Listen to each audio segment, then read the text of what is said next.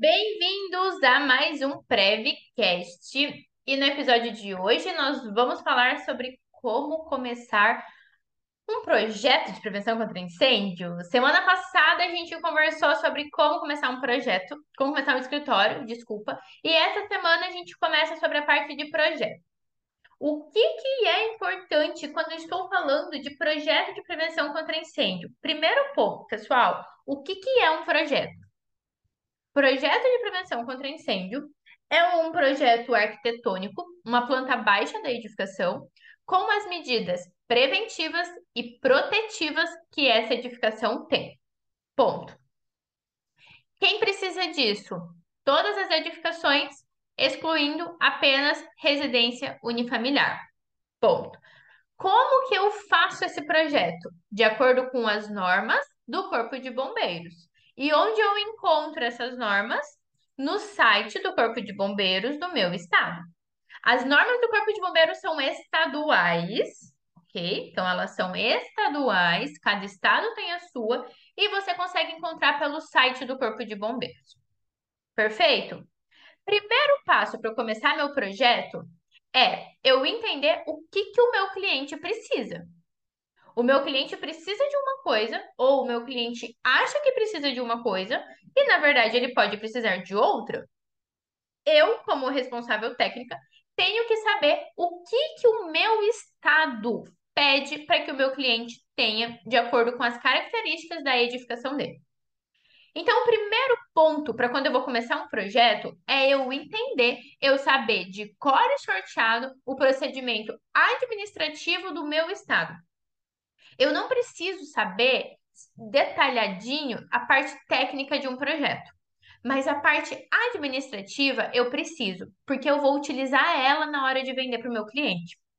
Então, quando meu cliente chega e me pede um projeto que ele quer, que ele acha que ele precisa, ou que alguém falou que ele precisa, eu tenho que ter conhecimento técnico suficiente para orientar se ele realmente vai ir por um lado ou por outro lado.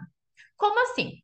Todos os estados brasileiros existem dois tipos, possuem dois tipos de tramitação do projeto de prevenção contra incêndio. Um é para edificações com projeto completo, que passa por análise no quartel, e outra são edificações que não passam por análise dentro do quartel. Você precisa entender qual é a diferença de cada uma delas no seu estado, o que, que impacta e quando vai ser uma, quando vai ser outra. Com essa informação, você já consegue entender o que, que o seu cliente precisa e você consegue vender de maneira assertiva o que ele realmente está precisando. O segundo ponto é você fazer o levantamento de dados dessa edificação. Antes de começar o projeto, é importante que você reúna todos os dados dessa edificação no mesmo documento.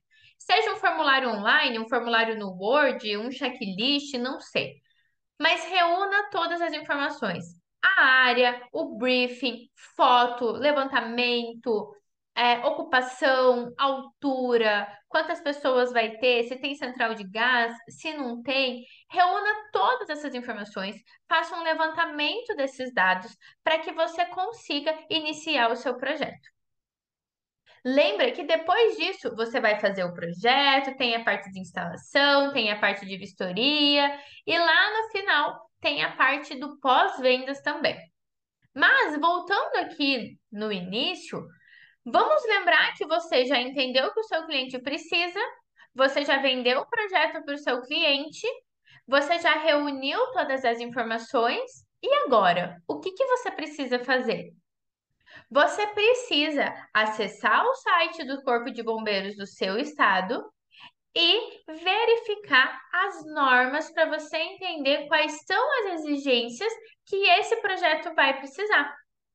Então, eu entendi o que meu cliente precisa, entendi a norma, juntei as informações. Agora eu vou analisar esse projeto. Antes de eu começar um projeto, eu preciso analisar ele e fazer uma análise técnica dos impactos positivos e negativos que esse projeto tem ou terá. Do que, que eu tenho de proteção, o que, que eu tenho de risco, o que eu posso colocar no projeto e o que eu não posso. Essa análise do projeto ela vai servir para você saber o caminho que você vai seguir. E após você ter reunido todas essas informações e feito essa análise, está na hora de você ir para a norma e ver quais exigências o seu projeto vai precisar. E aí você pode ir listando quais exigências a norma pede que o seu projeto tenha. A partir do momento que eu listei essas informações que o meu projeto precisa, eu consigo ir de norma em norma e entender o que eu preciso fazer. Renata, mas quando a gente está falando dos dados da edificação, que dado eu preciso saber? Área, ocupação, altura, se tem funcionário, horário de funcionamento. Essas informações precisam ser reunidas. Você precisa classificar sua edificação dentro da norma do Corpo de Bombeiros também, para que você consiga entender as exigências que esse projeto vai precisar. Você precisa classificar em relação à ocupação, altura, risco e carga de incêndio. Quando a gente está falando de ocupação, a ocupação ela vai ser a atividade que aquele, aquela empresa exerce naquele local. Essa atividade você pode tentar descobrir por semelhança dentro da NPT que trata de carga de incêndio. Aqui no Paraná é a NPT 14. Lembrando que eu falei lá no início que cada estado tem a sua norma. Então, cada estado também tem uma nomenclatura para sua norma. Alguns estados vão chamar de IT, NT, NPT. O que mais que tem? Deixa eu até lembrar que tem IT, NT, NR. Deixa eu achar dos estados que a gente tem aqui todo separadinho para vocês. Ó, então a gente tem NT, IN, NPT, RT e IT. Então, tem todas essas nomenclaturas que as normas podem ter. Você vai precisar entender qual é a do seu estado e, dentro dessa norma, fazer essas classificações. Então, dentro da norma que eu vou classificar quanto à ocupação. Aqui eu utilizo, conforme eu falei, a NPT 14. Você precisa verificar no seu estado qual norma que vai te falar sobre a carga de incêndio. Em alguns estados, Paraná é um deles, nós temos o KNAI da edificação, que já me traz qual é a ocupação dele. Então, lá no cartão CNPJ do meu cliente, tem o KNAI, que é o código de ocupação dele, e com esse código eu coloco lá na NPT 14 e eu também descubro a ocupação dele. Dessa maneira, eu consigo ter uma ocupação assertiva. Porém, você precisa analisar se essa ocupação que está no KNAI é o que realmente é exercido no local. Isso precisa ser analisado. Classificou quanto à ocupação, você já descobriu, né? Levou na NPT 14, descobriu a carga de incêndio e já descobriu a ocupação junto. Eu preciso classificar quanto ao risco. Essa edificação vai ser leve, moderado ou elevado? Aqui no Paraná, o risco é dividido da seguinte maneira. O risco leve, ele vai de 0 MJ por metro quadrado até 300. O risco moderado vai de 300 até 1.200 e o risco elevado vai acima de 1.200. Então, eu já tenho ocupação, carga de incêndio, e com a carga de incêndio eu já descubro o risco da minha edificação.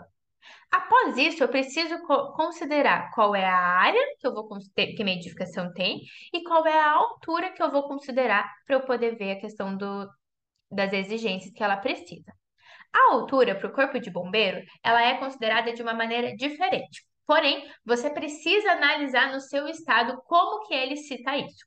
O bombeiro fala que a altura de uma edificação, ela é considerada do nível de descarga do pavimento até o piso do último pavimento habitável.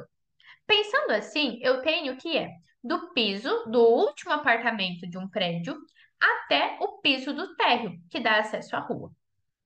Alguns estados defendem dessa maneira. Outros estados falam que essa maneira de fazer a altura de, de uma edificação é apenas para quando estamos falando de saída de emergência. E quando eu estou listando as exigências, eu tenho que considerar a altura completa, com subsolo, com tudo que tem na edificação. Então, essa questão da altura, eu deixo até como tarefa de casa para você analisar o que, que o seu estado fala. E em cima disso, você já vai conseguir, então, ter todas as classificações que o seu projeto precisa para você iniciar ele. Percebam que agora, nesse começo, né, de um projeto, você só está juntando informação, coletando todas as informações para entender os seus próximos passos. E a partir disso, você já consegue listar as, as exigências que o seu projeto vai precisar. E aí, a partir do momento que você sabe o que o seu projeto precisa, ah, extintor, luminária, sinalização, saída, você consegue de fato iniciar o seu projeto. Antes até de você iniciar o seu projeto, eu oriento que você já tenha criado um padrão de como vai ser suas pranchas, seus memoriais, os seus detalhamentos. Entenda como que funciona a parte administrativa do seu quartel referente ao protocolo do projeto, como que tem que ser o preenchimento da RT, que assim vai ficar muito mais fácil. Espero que eu tenha conseguido te ajudar. Isso é uma base do que você precisa para iniciar o seu projeto, e a partir dessa parte administrativa, você consegue entrar de fato para a parte técnica. E se você quiser que eu grave um podcast explicando sobre cada uma das partes técnicas de um projeto, me manda um grito lá no Instagram que eu gravo para você. Tá bom? Gente, espero que vocês tenham entendido, espero que tenha ajudado. Fazer projeto de prevenção contra incêndio é simples, tá? É interessante que vocês tenham na cabeça que projeto de prevenção contra incêndio não é só um projetinho, mas também não é um bicho de sete cabeças. Precisa de muita análise, muito conhecimento técnico, muito discernimento e muita seriedade para fazer ele. Afinal, a gente está falando de salvar vidas e também os patrimônios. Então, eu espero que você tenha entendido, espero que tenha clareado sua cabeça, espero que com todo esse esses insights que eu dei, né, de informações que vocês podem ir captando antes de começar um projeto, você consiga ter projetos mais assertivos. Crie alguns padrões de formulários e checklists para que você tenha essa documentação sempre no mesmo lugar. Isso vai fazer com que os seus erros em projetos reduzam muito. E a partir disso, você só precisa focar na parte técnica. Um beijo, até o próximo Prevcast. Vai lá no Instagram e me fala o que, que você quer na próxima semana.